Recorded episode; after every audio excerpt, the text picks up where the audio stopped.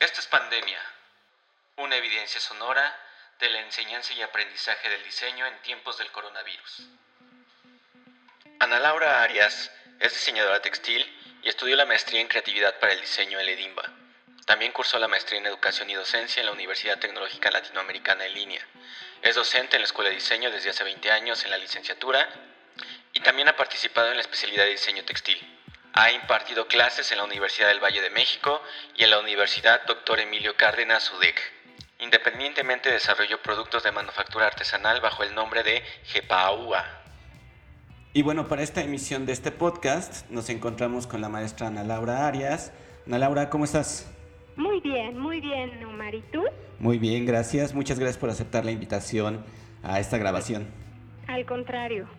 Oye, eh, hemos venido platicando con otros, otras y otros docentes de la escuela acerca de la experiencia que han tenido eh, con esta, este cambio que nos obligó a hacer la pandemia, de pasar de nuestro modelo presencial a un modelo digital, primero como una forma emergente eh, para responder a la necesidad de poder continuar con el semestre, pero vaya, de pronto de ser un corto tiempo se ha ido extendiendo más el tiempo, más el tiempo, terminó el semestre eh, y al final parece que el siguiente semestre también lo comenzaremos en línea. Entonces, eh, ¿cómo, fue, ¿cómo fue tu experiencia para ti? ¿Fue agradable? ¿Costó trabajo al principio? ¿Cómo fue? Sí, mira, pues sí, definitivamente hay que entender que fue un periodo de incertidumbre y este y al principio fue muy difícil. Había muchos sentimientos encontrados no había ansiedad este el tema era la escuela la familia la casa la economía la salud pero bueno había que adaptarnos y este y había que organizarnos. Entonces em, empezamos por eh, tratar de encontrarnos eh, a través de la plataforma este, y de mandar los correos, eh, ver quiénes estaban eh, como presentes, cuáles eran las problemáticas que, tenía el grupo en general, ¿no? y, y, bueno, este, empezamos a hacer un sondeo, percibimos mucha ansiedad y muchas quejas, ¿sabes? Al principio, demasiado trabajo, tareas, horarios no respetados, tanto por los alumnos como por los docentes. Entonces, este, tuvimos que establecer una dinámica de trabajo eh, contemplando que era un trabajo en línea, ¿no? Para adaptarnos y mejorar nuestras estrategias y, poder eh, trabajar. Algo que nos ayudó muchísimo es que en taller de diseño, tanto uno como dos, llevamos un trabajo colegiado muy importante, ¿sabes? Este, los maestros que participamos en los cuatro grupos eh, procuramos organizarnos para eh, reunirnos cada 15 días o no sé, dos veces al mes. Y en este caso no fue diferente, sino que nos contactamos y también hicimos reuniones para ver cómo estaban nuestros grupos y cómo íbamos a trabajar y tratamos de llevar, independientemente de que cada quien lleva su propia estrategia, eh, su propia estrategia y su propia dinámica, pues este, tratamos de llevar eh, un grupo, eh, acompañarnos, ¿no? Los cuatro grupos. Entonces venía una disyuntiva que teníamos que decidir. Nosotros a partir del nuevo plan de, estudios empezamos a trabajar por casos y por problemas. Y entonces de pronto fue como cambiar esta parte y establecer este, una nueva dinámica, sino abordar el, proyecto a partir de analizar una problemática. Pero estoy de acuerdo que era es segundo semestre. Claro. O sea, los chicos todavía están chiquitos, o sea, todavía como que no, no está ese ejercicio eh, eh, muy claro, ¿no? De cómo debe de ser. Sin embargo, este, todos acordamos que pues vamos a aventurarnos, vamos a, probar, ¿no? ¿Qué es lo que pasa? Y fue muy bueno porque lo hicimos los cuatro grupos, no fue eh, de manera independiente. Y entonces eh, abordamos esta situación que estamos viviendo ahorita, que es la, la cuestión de la pandemia, y empezamos a analizar este, diferentes eh, contextos, diferentes problemáticas y cada uno se fue enlazando. Esto generó al principio un poco de incertidumbre, debo decirte. ¿Por qué? Porque ellos estaban acostumbrados sí a trabajar por proyectos y por casos, pero ellos sabían a qué tenían que llegar. ¿Estás de acuerdo? A lo mejor el diseño de una caja o de un exhibidor, no sabían cómo iba a ser ni cómo, eh, qué iba a tener en específico, pero sabían en qué iban a terminar. Y aquí no, aquí tenían primero que analizar, investigar, empezar a hacer todo este cruce de información y ellos definir y fundamentar su propuesta. Obviamente nosotros a nivel eh, eh, academia, a nivel colegio, determinamos cuál era el alcance del proyecto, ¿no? Y entonces eh, sabíamos que no podíamos meternos en cuestiones de producción, de, cosas más complejas, sino era más como estas competencias que venimos pidiendo, que venimos este, trabajando en este nivel de semestre que es el que ellos este, investiguen, analicen, este, empiecen a experimentar, argumenten, sensibilizarlos en esa parte. Por lo que nos aventuramos en esta parte y este y bueno, pues empezó el trabajo. Después este vino la parte de cuál era la dinámica de trabajo, ¿no? Este, cuál iba a ser esta esta mecánica de trabajo, porque sí es difícil, es difícil después de estar en un trabajo eh, presencial, en una modalidad presencial, de pronto eh, estar frente a una pantalla y donde a veces los chicos ni siquiera abren su cámara, ¿no? Lo que ves es este una letra. y, de pronto dices, ¿hay alguien del otro lado o estoy yo solita, no? o ¿qué pasa? Y este sin embargo, pues también hay que ser muy sensibles porque así como nosotros tenemos problemas, pues ellos no, no tienes idea. O sea, bueno, sí, sí creo que tengas idea pero la cantidad de problemáticas, ¿no? No tenían computadora, el sistema, eh, a veces su accesibilidad al Internet no era lo más eh, viable o tenían cuestiones también de salud en la familia, muchos problemas. O, sea, perdón, eh, o también la cuestión de la intimidad de su lugar de, de su casa, ¿no?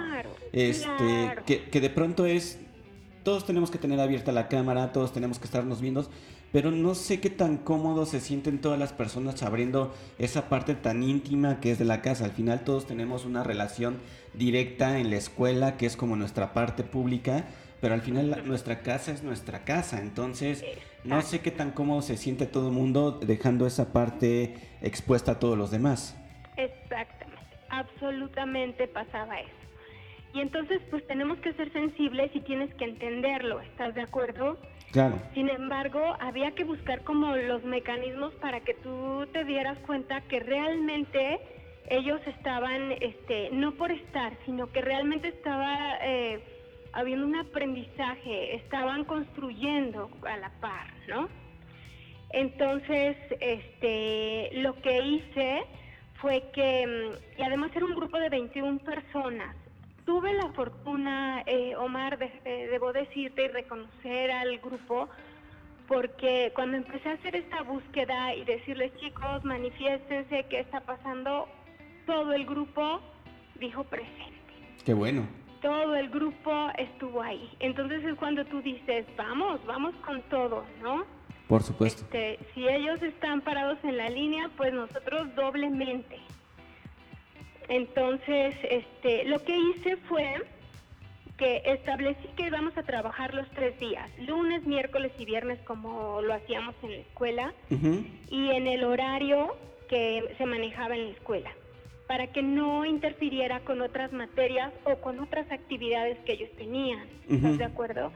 A veces eh, siento que un poco pensamos en, en nuestro contexto, en lo que está pasando, ¿no? Y decimos, bueno, ellos se pueden conectar en la tarde. No, ellos también tienen ocupaciones. Claro. Y algunos trabajan, algunos tienen que cuidar, no sé, diferentes eh, cosas. Entonces había que respetar y establecer como las reglas de participación.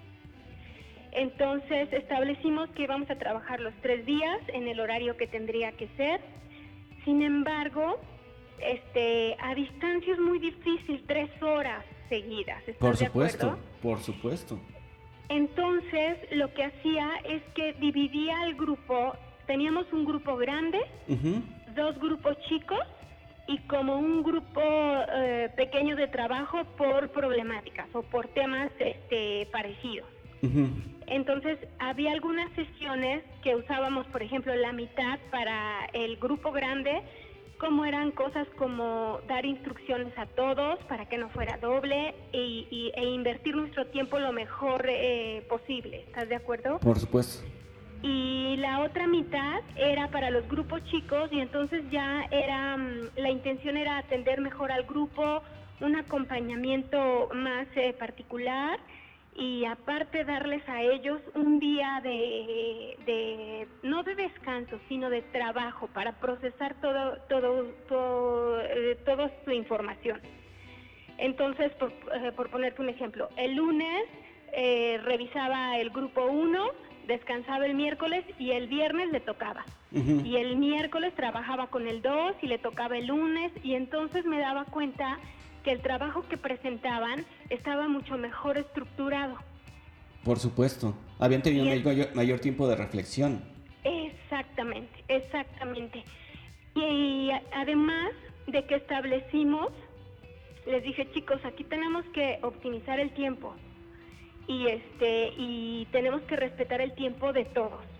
Entonces les daba aproximadamente unos 10 minutos para que ellos se expusieran. Ujú. Entonces tenían que hacer su orden mental también, ¿estás de acuerdo? De, de qué es lo que iban a exponer y que fueran como muy concretos. Y daba unos 5 o 7 minutos para retroalimentar con sus compañeros y, con, y conmigo. Entonces, este, pues eh, oíamos a todos y este y aparte ellos eh, hacían el ejercicio de organizar tanto su presentación como su eh, discurso de lo que iban a presentar, ¿no? Y entonces ya, ya venían preparados, o sea, de, psicológicamente ya estaban este, dispuestos a, a ello, ¿no? Luego eh, establecimos estos eh, grupos. Después lo que hice con ellos fue el periodo de, este, de exponer, Ujú. Eh, la parte de exponer y observar cómo se iban comportando. Esto, obviamente, déjame decirte, y seguramente muchos de los maestros te han de haber comentado, requirió mucho más tiempo de- del docente y del alumno. De pronto te dabas cuenta que llevabas cuánto tiempo sentado en la máquina, Ujú. el, de- el tiempo de clase y aparte el material de apoyo que tenías que, que generar para poder este pues hacerles las cosas más digeribles, ¿estás de acuerdo? Por supuesto. Porque muchas cosas las veías de manera presencial en el salón y aquí no podía ser. Eh, es otra modalidad totalmente diferente. Entonces, pues ni modo, hacer presentaciones, buscar ejemplos, este, pero bueno, creo que es parte del ejercicio que viene, Del ejercicio que viene a las nuevas eh, modalidades de enseñanza y hacia donde está emigrando la, la educación, ¿no? Sí, que eso nos obliga también a, a- a una serie de reflexiones eh, en, la, en la cual estamos viendo que esto eh, no se va a modificar en el futuro. Es decir, eh, ya el sistema presencial, 100% presencial, creo que ya se quedó el antes del COVID y el después del COVID va a traer unos sistemas híbridos donde ya dado este empujón que nos está dando esta pandemia, eh, hay ciertas eh, actividades, hay ciertas implementaciones que hemos hecho que ya se van a quedar para nuestra práctica. Exactamente.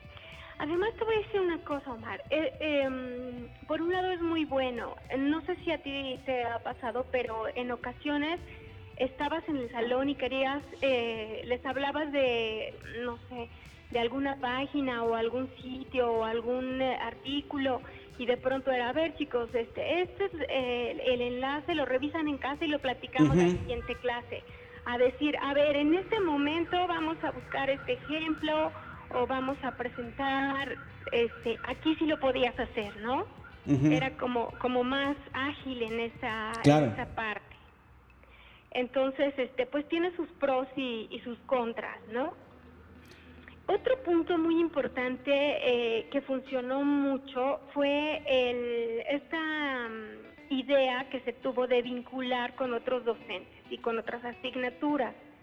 Nosotros como academia eh, nos reunimos eh, sobre todo con los maestros de modelos de investigación y de básico perceptual. Ahí el trabajo de, Félix, la verdad, déjame decirte que fue muy bueno porque él nos ayudó a, mantener esa comunicación entre academias, ¿no? Y entonces hubo algunas sesiones que en mi caso fueron muy ricas porque, por ejemplo, la maestra de modelos de investigación, en este caso fue Itzae, estuvo en algunas sesiones, incluso creo que más de las que debieran de haber sido, este, en acompañando la clase y enriqueció mucho más lo que los chicos este, estaban investigando. Claro. Un aspecto clave y que me di cuenta perfectamente bien y que me gustó mucho fue que los chicos eh, a veces sentía que aprendían algo en otra asignatura y cuando estaban contigo no lo aplicaban. Y entonces eran como estos conocimientos aislados, o sea, sí lo habían visto, sí lo sabían, pero ahí se había quedado. Y en este caso se explicaba como esa herramienta, por decir, eh, por ponerte un ejemplo, y cómo la aplicaban. Y entonces ellos tenían que decir cómo la utilizaron y qué resultado obtuvieron de ella. Y entonces cuando los empiezas a escuchar en sus reflexiones de, es que me abrió un panorama, me ayudó a organizar mi información, es que no tenía idea dónde buscar, es que de pronto empiezas a decir, sí, eso es lo que nosotros estamos este, buscando, ¿no? Y entonces te das cuenta que tu trabajo pues está, eh, está siendo fructífero y entonces ellos le dan un significado, se apropian de ello y entonces eh, van a poder aplicarlo en otras áreas. Exacto. Y no es algo que aprendí y que ahí lo tengo guardado, sino lo sé, lo reconozco y lo aplico. Sí, que esa es una parte importante, ¿no? Comenzar a visibilizar la manera en cómo se apropian del, del, conocimiento y lo comienzan a verbalizar, que esa es una de las evidencias más claras que puede haber del aprendizaje en el momento que notas que la alumna o el alumno eh, realmente ya entiende lo que vio, lo hace propio, lo comienza a aplicar, pero no solamente lo comienza a aplicar, sino lo comienza a explicar. Y entonces ahí eh, ya comienzas a darte cuenta cuáles son los frutos que comienzan a salir de esto, ¿no? Exacto. Y entonces te empiezan a decir por qué lo utilizaron, cómo lo utilizaron, qué obtuvieron de ello, y entonces hay un proceso de reflexión. ¿Estás de acuerdo? Hay, hay un juicio crítico, empiezan a argumentar y a lo mejor ellos no se dan cuenta, pero eh, tienes la oportunidad como de hacer, eh, hacérselos ver y que sea evidente, no que sea algo que hacen, pero que no lo tienen de manera consciente, sino empiecen a, reflexionar en esa parte. Sí, sí, que es una parte de lo que menciona el modelo educativo de Limba el hecho, el, hecho de que justo sea reflexivo, que sea, eh, que tengan esta, este espacio para poderlo discutir. Y creo que en el salón de clases, de pronto te metías demasiado en la dinámica del hacer, que la, la parte de discutir no, no se permitía muchas veces, eh, por diferentes dinámicas que ya tienes en el salón de clases. Y creo que el estar ahorita bajo este formato, eh, la parte dialógica se, se, desarrolla mucho más. Exacto, se potencializó muchísimo. Exacto. Y de ahí, fíjate que la parte de la retroalimentación eh, es muy importante. El, el, escuchar a los compañeros. Me di cuenta eh, que al principio no todos participaban. Y, y, de pronto era, chicos, alguien tiene algo que comentar, qué piensan de esto, y tratabas como de incitarlos a que ellos argumentaran, ¿no? y, y, no eran como uno o dos, eran los y los de siempre. Sin embargo, en la dinámica o en el estar eh, constantemente eh, generando esta situación, te das cuenta que ellos se van este, eh, abriendo y entonces se va generando una mayor participación. Y al rato la clase la construyen al 100% ellos. Sí, exacto. Tú solamente estás moderando. Sí, ¿qué, es lo que he platicado con, con, otros profesores? Eh, que ya el, docente se vuelve realmente, deja de estar en el centro y entonces se vuelve el facilitador de la sesión, pero ya los chicos comienzan con base a las cosas que han, que han ido experimentando, las cosas que han ido leyendo, ya comienzan ellos a tomar el rumbo de la misma clase. Exacto, y empiezan a ganar confianza y se dan cuenta que, que ellos lo están haciendo, que ellos pueden y que tienen esas habilidades y esas competencias que a veces para nosotros son visibles, pero para ellos son invisibles, ¿no? Sí, claro. Y entonces este, se empieza como a levantar ese espejo y de pronto dicen, ay, sí, yo dije eso, ay, esto sucedió, ay, mira, no había escuchado a fulanito. Y entonces empiezan a caer como miles de veinte y empiezan a crecer y empiezan a fortalecerse. Y creo que es parte de lo que el nuevo modelo educativo pues eh, quiere detonar, ¿no? Sí, sobre todo eso, que eh, no es que antes no sucediera, pero sobre todo que se vuelva como mucho más evidente y sobre todo eh, reconocible para los mismos chicos, ¿no? que comiencen, y sobre todo en esta etapa tan temprana, porque lo cierto es que regularmente comenzabas a notar esto en los chicos que ya estaban más allá de, la, de, la, mitad de la licenciatura, ¿no? Ya cuando habían pasado por una evaluación de nivel, donde ya comienzan a tener otro tipo de complejidades en sus proyectos, pero lo cierto es que ahora eh, eh, eh, la complejidad de los, de los proyectos, aunque sea en un nivel receptivo, comienza a ser un, poco más compleja. esto que mencionas, el hecho de, de, no darles una guía de cuál puede ser la posible solución, sino que ellos comiencen a, a entender el problema y encontrar la solución, eso también a ellos les genera no solamente el aprendizaje, sino la confianza de que las cosas que conocen, pero sobre todo las que están pensando, pueden tener un nivel argumentativo que los puede llevar a un debate interesante. Exactamente, exactamente. Entonces, en esa parte yo mm, realmente me siento muy tranquila porque mm, la mayoría los vi que, podían darse cuenta de de lo que estaban haciendo y de las capacidades que tenían.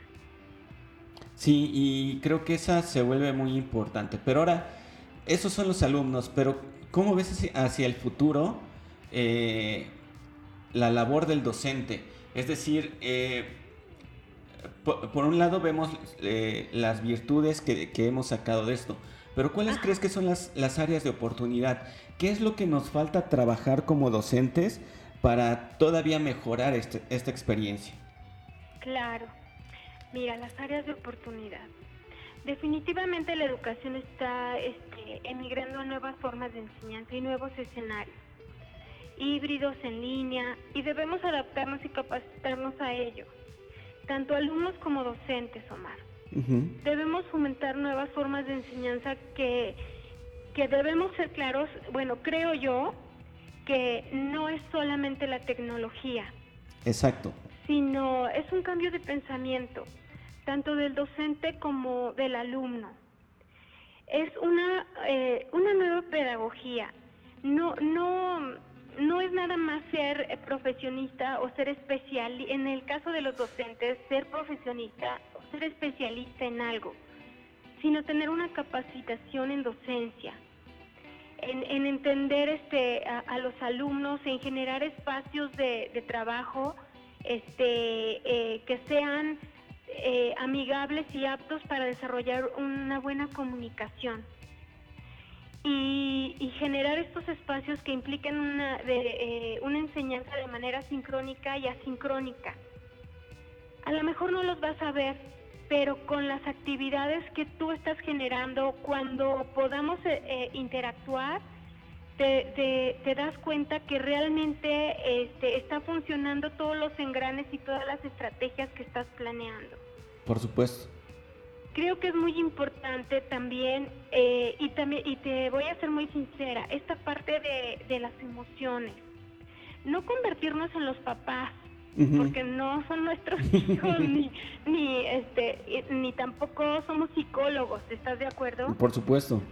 Pero por ejemplo, en eh, en otros en otros espacios este tomé algún curso de inteligencia emocional, de liderazgo, conflictos en salón y al principio yo decía, bueno, pero a ver, si está bien el curso, pero ¿de qué manera? O sea, se me hacía que iba más a la parte eh, de la psicología. Y te digo una cosa, no. Es muy importante que como docentes nos sensibilicemos en esa parte. Por supuesto. Los chicos vienen muy diferentes, ¿estás de acuerdo? Y es muy importante conectarnos con ellos de ese modo. Sin ser sus papás ni ser sus psicólogos solamente entender y generar una comunicación y una em, interacción viable. Sí, que al final eh, somos pares en los cuales estamos compartiendo un mismo espacio en el cual tenemos nosotros la ventaja de tener más tiempo en esta tierra y de haber vivido un, eh, poco más de cosas y de ser el, el, profesor en la clase, pero al final es una relación de pares en la cual pues todos estamos padeciendo la, la pandemia y algunos de, este, en diferentes condiciones. Exactamente. Y también por parte del alumno, ¿sabes? Porque es adaptar y buscar espacios de trabajo que ellos a veces no tienen. Hablábamos esta parte de la privacidad, ¿no? De, de, de para trabajar en eh, la educación en línea implica el que tú tengas un espacio donde puedas trabajar y concentrarte vencer la procrastinación, ¿no? este, buscar nuevas dinámicas de trabajo y orden que el alumno tiene que, adquirir para, para lograr un buen aprendizaje, un buen término de, lo que van aprendiendo, ¿no? Y no vivir en la angustia. Siempre vivimos en la angustia, ¿verdad? De, de me falta el trabajo, tengo que entregar, este, estoy tal, pero sí, sí se debe de tener un orden, un orden. Sí, principalmente, eh, sobre todo porque sí, eh, vaya, e, e, esta situación nos agarró completamente con la guardia baja, es decir, eh, de pronto era algo que estaba tan lejano en, uno, en otro continente y de pronto vimos cómo se nos estaba acercando, pero vaya, bajo nuestras experiencias anteriores, pues era un alto tal vez de un mes, de una semana, algo que no iba a impactarnos tanto y de pronto no solamente nos impactó en el tiempo, sino hasta en nuestro modo de vida. Entonces, eh, parte de, la reflexión ahora es la manera en cómo eh, nos vamos a relacionar, pero sobre todo en la manera en cómo vamos a cohabitar juntos los espacios y justo eh, en esto que mencionábamos hace un rato, ¿no? Ya el profesor no tiene que ser justamente el, que está en, el centro de la atención del salón, sino todos a un nivel horizontal. Eh, estar teniendo un nivel discursivo donde obviamente pues sí tienes mayor experiencia y, vaya, conoces mucho más el tema, pero los chicos también conocen de otras cosas y la, y la intención es justo que comience a empatar con esas cosas que sí conocen. Exactamente, absolutamente. La disposición, el interés que deben de tener, eh, ¿A qué me refiero en esto? Trata de que ellos traten de buscar esos recursos y medios para comunicar y exponer sus ideas. Me tocó chicos que me sorprendieron, Omar, y los reconozco, ¿verdad? A todos. Pero algunos estaban diseñando desde el teléfono. Sí, claro. Te lo juro, desde el teléfono. O este, o había alguno que de pronto decía, es que eh, no sabía cómo hacer mi presentación para mostrar y entonces en hojas de rotafolio que tenía hice mis mapas y entonces eh, los pegaba en su pared y nos presentaba su pared de cómo había hecho ese cruce de información y de pronto te dejaba sorprendida de, de cómo ellos estaban buscando este comunicarse y exponer su, trabajo. Sí, y, al, y perdón, y ahí, y ahí notas realmente la apropiación del conocimiento. Si sabe utilizar PowerPoint, Illustrator, InDesign para hacer la presentación, vaya, eso llegará después cuando tal vez las condiciones ya sean más favorables, pero ahorita lo principal que es la sustancia del conocimiento la está teniendo. Exacto, exacto. quien hizo maquetas, no sé, buscaban eh, eh, la forma de comunicarse y de construir y de exponerlo, ¿no? Entonces eso es importantísimo. También otro aspecto que me parece muy importante y que es el trabajo que nos queda, creo yo, a, a nosotros como docentes, es el trabajo en la academia. Claro. Orientarnos en la misma dirección y generar materiales para un mejor entendimiento. Y no nada más en la parte tecnológica, sino capacitación como esta, no sé, a lo mejor esto de la inteligencia emocional, conflictos en el salón, este, no sé, actividades como de, em, de este tipo para comunicarnos mejor, relacionarnos con mucho mejor como comunidad, este, como institución, como compañeros. A, lo mejor suena así como, sí, vamos todos adelante, ¿no? Pero yo creo que lo podemos lograr y con disposición y con realmente este, ganas de, hacer las cosas, yo creo que lo podemos lograr. Sí, por supuesto, sobre todo eh, porque vaya, eh, algo que he platicado también con, con las y los demás docentes, es que, eh, vaya, también eh, algo que dejó al desnudo toda esta situación son justo unas prácticas que estaban ya muy, ¿cómo decirlo?, enquistadas en nuestra práctica profesional que ahorita nos queda claro que no tienen ninguna utilidad y entonces que tenemos que comenzar a desarrollar otras que justo tiene que ver con el trabajo de eh, como dices, el trabajo en academias. Y no es que antes no se hiciera el trabajo en academias, pero vaya, este, eh, esta situación obligó a que sí eh, camináramos juntos y camináramos de una forma que permitiera que por lo menos a los chicos no los destanteara de la manera en cómo queremos desarrollar los proyectos. Y también, también un acompañamiento con los otros profesores, porque vaya, no, no nos, tampoco éramos exentos de estar pasando situaciones familiares, eh, o situaciones económicas o cercanas complejas. Pero vaya, eh, en algunos casos podemos eh, manejarlos de una mejor forma que los chicos, ¿no? Y, vaya, como sea, pues, tenemos el privilegio de que nos siguen pagando por lo menos por el trabajo que estamos haciendo. Entonces, Definitivamente. Sacarle, sacarle provecho a ese privilegio aprovechar esta madurez que tenemos acerca de, las cosas que suceden a nuestro alrededor, pero sobre todo también comenzar a hacer un acompañamiento entre nosotros en, ver cuáles son las oportunidades que podemos tener juntos de crecimiento. Claro. Y comenzar realmente a, a mostrar que a lo mejor el problema ni siquiera son las herramientas digitales. De pronto parece que es este muro en llamas que no nos deja pasar al otro lado para tener una mejor experiencia con los alumnos, pero a lo, a lo mejor ni siquiera ese es el, verdadero problema. El verdadero problema es la manera de poder traducir esto que estamos haciendo en un, por llamarle de alguna forma, en una aula nueva, ¿no? Exactamente, exactamente. Eso es definitivo. El, eh, ¿Estás de acuerdo que todos tenemos miedo? Claro que da miedo. Claro que da miedo de pronto, híjole, tengo que enfrentarme a la cuestión tecnológica y yo soy eh, malísima para la tecnología. Ni modo, llegó el momento en el que o brincas o brincas. ¿Estás de acuerdo? Sí, claro. Eh, ya tenía yo mi dinámica perfectamente bien y mis estrategias de cómo daba la clase, pues sí, pero, pero hay que renovarse y entonces y hay que entender cuál es la materia prima que tenemos y hay que eh, cocinar de otro modo. Así es que ni modo a, buscar esas eh, formas, ¿estás de acuerdo? Sí. Renovarse o morir, ay, sí, no es cierto.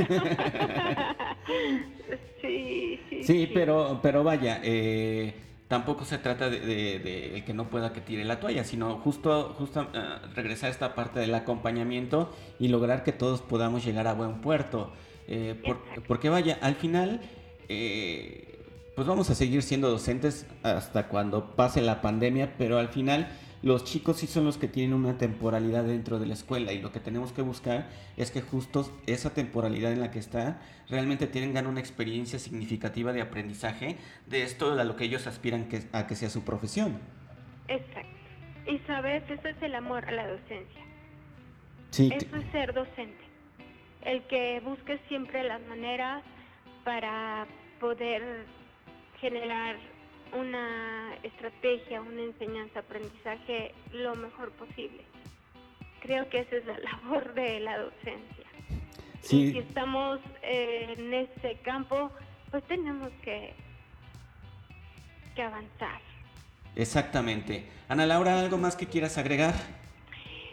Pues creo que no.